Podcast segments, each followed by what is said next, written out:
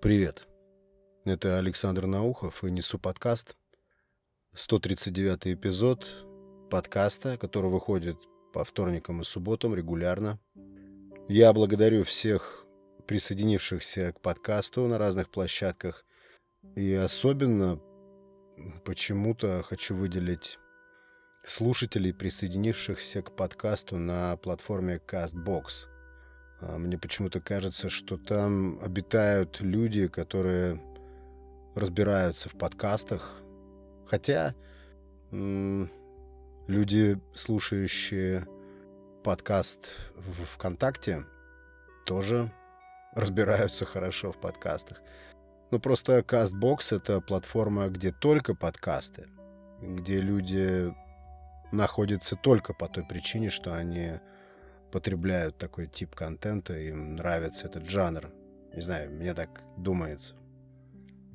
Спасибо большое всем, кто присоединился на Яндекс Музыке. Там тоже аудитория потихонечку расширяется, это очень приятно наблюдать.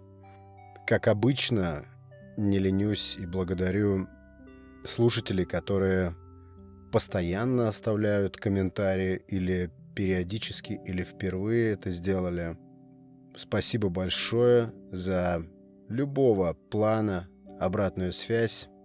И как пару эпизодов назад я обрисовал критические комментарии, тоже очень интересные, важные и приятные для меня.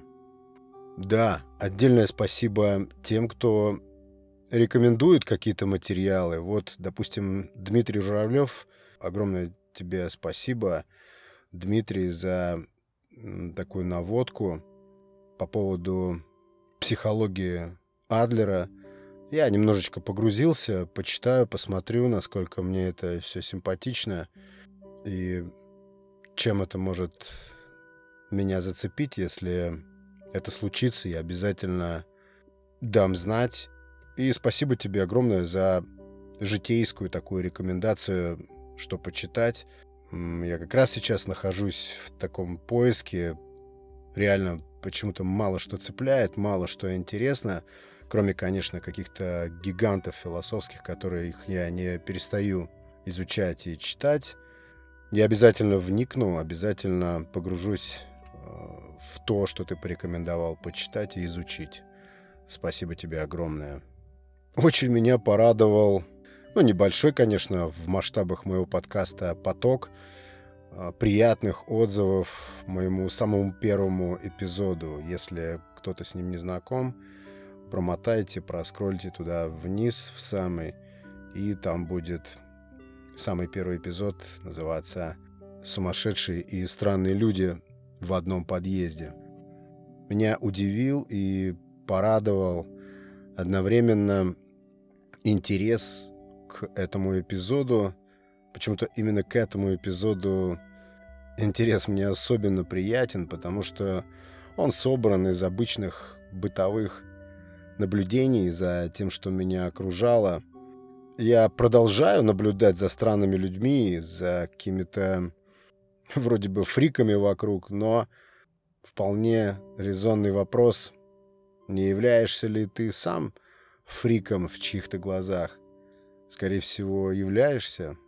По-любому человек, который сидит в машине и говорит что-то в микрофон сам с собой, еще и, возможно, иногда жестикулируя, наверное, тоже в чьих-то глазах, да, скорее всего, выглядит фриком.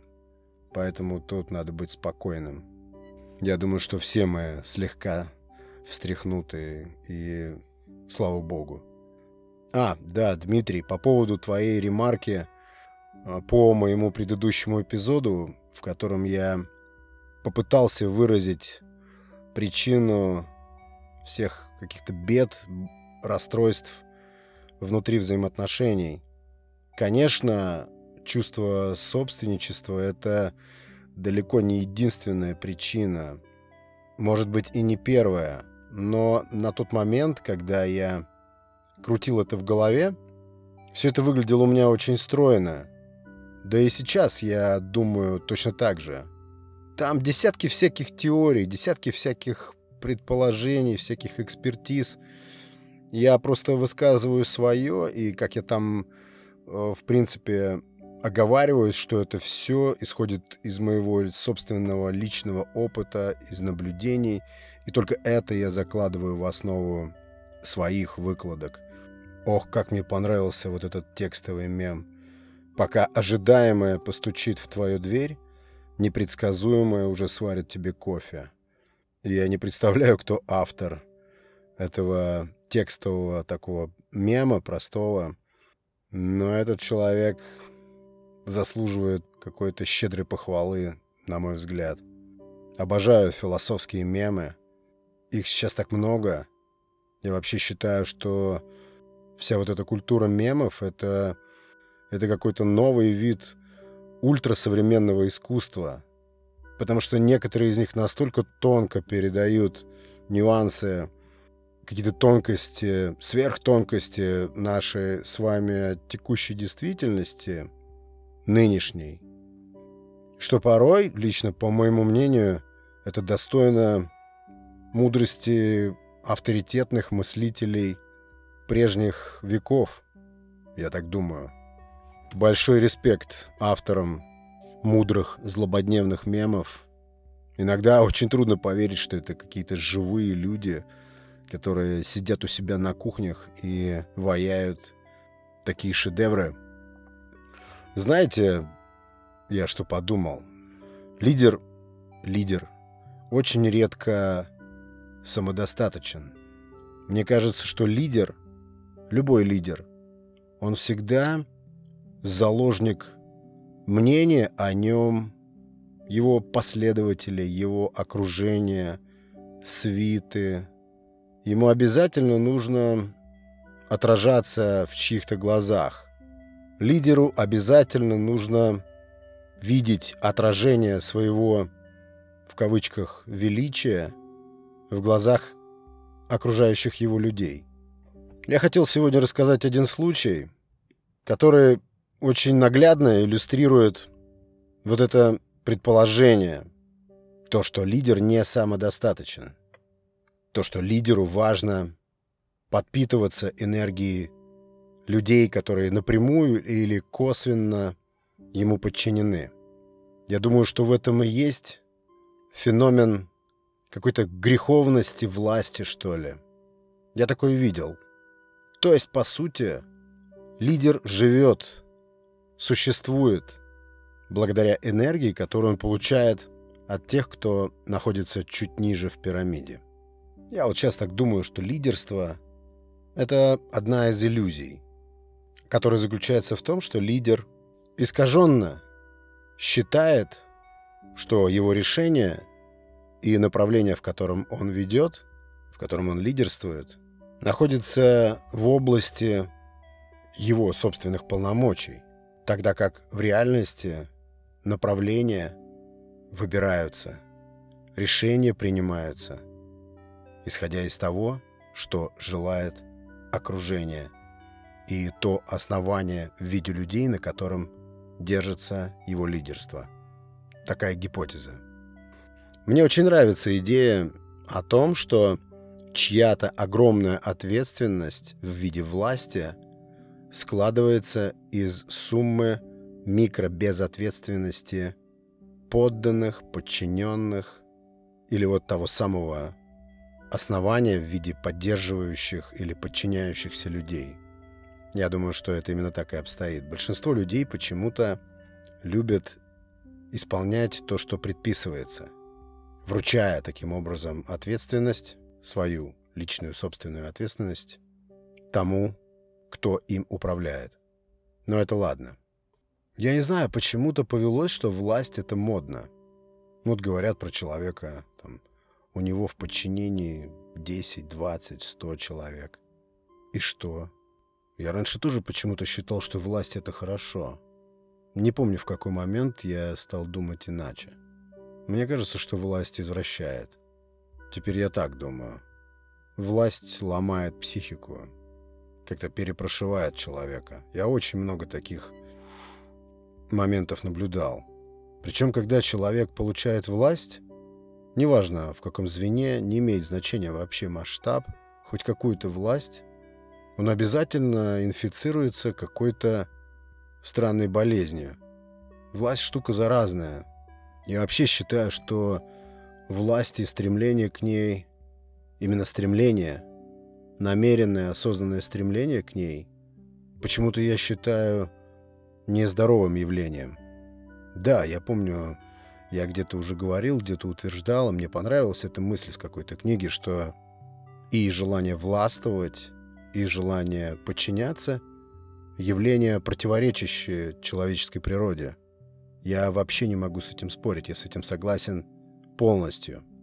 И вот в подтверждение, что лидер редко когда самодостаточен или, вероятно, вообще не самодостаточен, я хочу рассказать историю. История, которая, ну, как мне кажется, она иллюстрирует тот факт, что власть — это нечто извращенное. Это что-то заранее негуманное. И самое главное, что источник или обладатель этой власти, обладатель этой власти, помимо того, что не самодостаточен, он очень сильно, очень сильно, жизненно зависит от того звена, которым он управляет. От тех людей, как это ни странно, как это ни парадоксально, над которыми он властвует. Но потому что да, для лидера для обладающего властью, люди, которыми он управляет и властвует, являются источником этой энергии власти. И чуть ли не он от них зависит, а не наоборот. Рискну сделать вот такое парадоксальное предположение. Я сейчас объясню, почему я так говорю. Был у нас один персонаж, сейчас вот я расскажу. Ему всегда и во всем нужно было быть лидером в любой ситуации, в любой компании. Это для него было жизненно важным, жизни определяющим. Этот человек пользовался авторитетом. И он, и те люди, которые его окружали, да, пребывали в какой-то уверенности в том, что ему не чуждо понятие справедливости.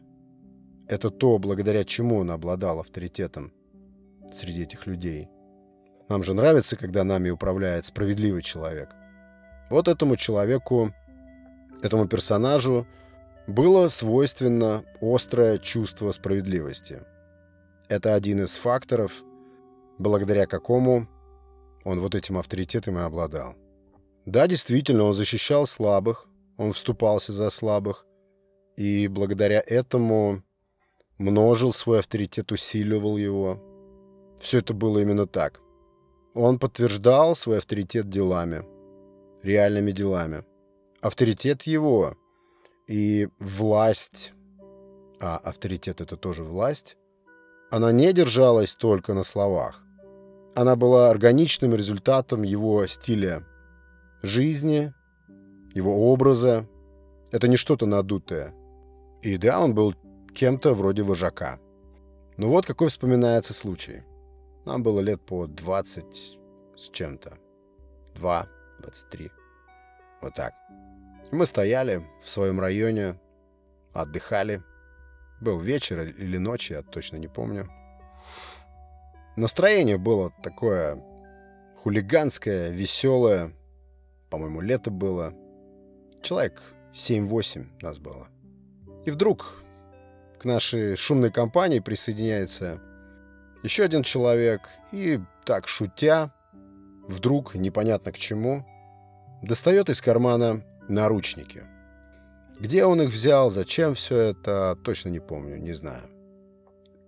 И сразу, естественно, все стали набрасывать варианты, как можно было бы их применить, что можно было бы с этими наручниками сделать. Немного такая агрессивная, веселая атмосфера возникла. И вдруг один из парней, как бы в шутку, стал примерять эти наручники к запястью другого парня. Этот парень, по отношению к кому испытывались эти наручники, вкратце его охарактеризую, он был, ну не то чтобы безвольным, но немного робким таким парнем. Он, может быть, не был слабым физически, но, как говорят у нас в народе, слегка слабоват духом. То есть просто вот это агрессивное проявление, вроде бы шуткой, вроде бы с вот этой веселостью игривой, но достаточно агрессивное проявление по отношению к нему как бы сковало его, без наручников даже. То есть он не готов был к таким действиям по отношению к себе. Такой он человек. Он хороший человек. Но ему сложно противостоять агрессии, он совсем к ней не готов. Так воспитан или такой человек по природе, я не знаю. И всех остальных это стало заводить. Вы, наверное, представляете такую обстановку. Такую обстановку, где шутки вроде бы шутки, но агрессия, злость вместе с весельем в такой ситуации, как правило, начинают набирать обороты. И со всех сторон посыпалось «да, да, давайте пристегнем его». Стали кидать варианты, как можно было бы продолжить это веселье с наручниками и с этим парнем, раз уже он обозначился в качестве жертвы и в качестве, ну, такого объекта эксперимента с этими наручниками. Есть вот этот человек, есть наручники. Но где же здравый смысл? Где же холодный, справедливый взгляд лидера? А вы знаете, что в это время делал лидер? Он наблюдал за теми, кто предлагает все эти экзекуции, все эти процедуры с наручниками. Наблюдал за тем, как поведет себя жертва этих экспериментов. Вообще смотрел, как накаляется обстановка, как растет градус этой агрессии, этого веселого, забавного глумления. Конечно, в глазах его мелькало недоумение. Что-то происходит не так. Что-то как-то все это некрасиво. Что-то тут нарушается, что-то неправильно. Но большинство хочет веселья. И вот что произошло. Представляете, один из парней предлагает прицепить наручниками этого парня к фаркопу машины. Представляете? И что вы думаете? Возгласы со всех сторон поддержки этой глумливой идеи. Все единодушно захотели это увидеть. Там были разные ребята. Спокойные, уравновешенные, но в этот момент все они были охвачены вот этим приступом и атмосферой агрессии – не агрессии, а именно жажды глумления. Очень хорошо помню этот момент и эту атмосферу. Почему помню? Потому что всем было важно одобрение вот этого лидера. Все предлагаемые варианты сопровождались тем, что народ, вся эта компания смотрела на лидера. Что скажет он? Одобрит ли он? Я это очень хорошо помню. Станет ли он сопротивляться этому? И я помню, как всем вокруг было важно одобрение этого лидера, этого вожака. И он не сопротивлялся. Интересно, не сопротивлялся потому, что не мог, или потому, что самому было интересно, во что это выльется? Пошли, завели машину. Этот парень, он был обескуражен действиями ребят, которые только что были все вместе, дружны, и вдруг в них во всех как будто вселился демон. Он своими пугливыми глазами смотрел по сторонам, и, знаете, своими вот этими испуганными глазами он искал помощи у лидера, у этого вожака. Они очень хорошо знали друг друга. Между ними была очень крепкая связь. И он искал этой поддержки, искал этой помощи и ждал, того, что сейчас этот лидер каким-то образом остановит ребят, и события перестанут развиваться так, как они развиваются. Его уже подводили, его уже буквально подтаскивали к машине, машина сдавала назад, его прицепили к фаркопу. Я помню его обезумевшие глаза. Хохотали все вокруг, всем было смешно, очень смешно, истерически. Даже, повторюсь, те, кто вообще-то был как-то умом гуманно сложен, люди, совершенно никогда не проявлявшие подобных свойств. Тут был, конечно, эффект толпы, вот этой токсичной, агрессивной эмоции, которой была охвачена вся компания. Как единый организм. Страшное явление. Я никогда не забуду глаз этого парня, когда тронулась машина, и ему пришлось бежать за ней, чтобы не упасть. Вы не представляете, народ просто гомерически хохотал, и все смотрели на этого предводителя. Всем нравилось, что и он тоже одобряет весь этот процесс. И им это было важно. И ему тоже было важно не нарушить ход этих событий, ход этих вещей. Он просто не мог сопротивляться. У него был ресурс на то, чтобы заступиться, на то, чтобы остановить этот процесс, прекратить, заблокировать эту идею, охладить всех. Такой ресурс у него был. Но почему-то он был обезволен в этот момент.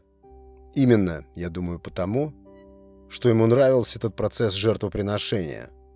И я думаю, что в этот момент он понимал, что идет на поводу у тех людей, авторитетом для которых он вообще-то является.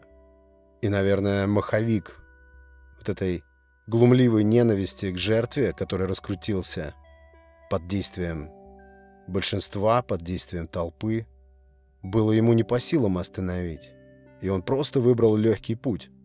Смотреть, что будет происходить, одобрять и лицезреть. Это не продлилось долго. Быстро пропал интерес. Но задор у толпы никуда не пропал. Он только раскрутился, все только распалились. И, как всегда, толпа, управляемая неизвестными, негуманными, агрессивными инстинктами, хотела чего-то большего. Здесь неподалеку был спортивный городок, и кто-то крикнул «давайте прицепим его к перекладине, к турнику». Конечно, толпа встретила такое предложение воплями, воплями одобрения. И опять все посмотрели на этого лидера-вожака. Опять всем было важно, одобрит он этот маневр или нет. Вы знаете, это было похоже на то, что они его как бы тестировали. Это был очень яркий пример того, как толпа управляет лидером. И лидер это на каком-то том же самом инстинктивном уровне понимает. И не может он найти в себе сил к тому, чтобы противостоять этому. Вы знаете, тот парень, над которым проводились эти эксперименты с наручниками, он уже был в какой-то глухой истерике. Жалкое зрелище. Он не понимал, как такое возможно. Еще просто полчаса назад он себе не мог такого представить. И самое главное, он уже не посылал вот этих своих глухих, бессловесных запросов этому самому лидеру на то, чтобы он каким-то образом за него вступился. Он уже знаете, мирился с тем, что с ним происходит. Это ужасное зрелище было. Его приковали наручниками к перекладине. Было уже темно, и всей толпой было решено пойти гулять и оставить его прикованным к перекладине. Я помню его взгляд, когда мы отходили. И сейчас его помню. И тут, конечно, нет никаких оправданий абсолютно. Потом, когда уже вернулись, откуда-то возник голос разума, и освободили его. Он, этот парень, который простоял около часа, чуть ли не как Иисус Христос, распятый на кресте, только на перекладине, прикованный наручниками. Он был в страшном неврозе, и когда его высвободили, он просто убежал. Это страшный вечер был. Я вспомнил эту историю, как яркую иллюстрацию к тому, что часто или, может быть, даже всегда лидер не самодостаточен. Он критически зависим от того звена, которым он управляет. И очень часто само лидерство иллюзорно, как иллюстрация того, что власть делает слепым, власть лишает адекватности, как обладая властью, можно быть ее заложником. Такая мысль. У меня есть еще ряд историй на эту тему. Все они подтверждают эту гипотезу. Также эта история очень наглядно демонстрирует то, как лидер может бояться пойти против общей воли. Наверное, псевдолидер, потому что истинный лидер, если такое существует, не должен бояться отыграть назад. Ведь никакого греха нет в том, что ты признаешь ошибку, пусть и тяжелую. Это покажет твою гибкость, это покажет твою способность трансформировать подходы и тем самым еще больше укрепит твой авторитет. Также интересное свойство у власти — это страх ее потери. Я думаю, что это тоже псевдолидерство, если ты боишься потерять власть. Да, это точно. Если власть является единственным жизнеопределяющим аспектом твоего существования, тогда ты внутри огромной проблемы. О какой самодостаточности здесь может идти речь? Ее нет тут. Вот такие мысли занимали меня на момент записи этого эпизода. Мы тут всегда поднимаем сложные темы, обсуждаем сложные вопросы. Ну, не всегда, конечно. Огромное вам спасибо, если дослушали до конца. Присылайте свои отзывы, оставляйте комментарии. Критические комментарии особенно важны, как я сказал в начале. Спасибо громадное всем, кто комментирует. Вот такие мысли, друзья. Спасибо еще раз за внимание. Оставайтесь на связи. Подписывайтесь, кто здесь впервые. И подпитывайтесь. Это был Александр Наухов и Несу подкаст. Пока.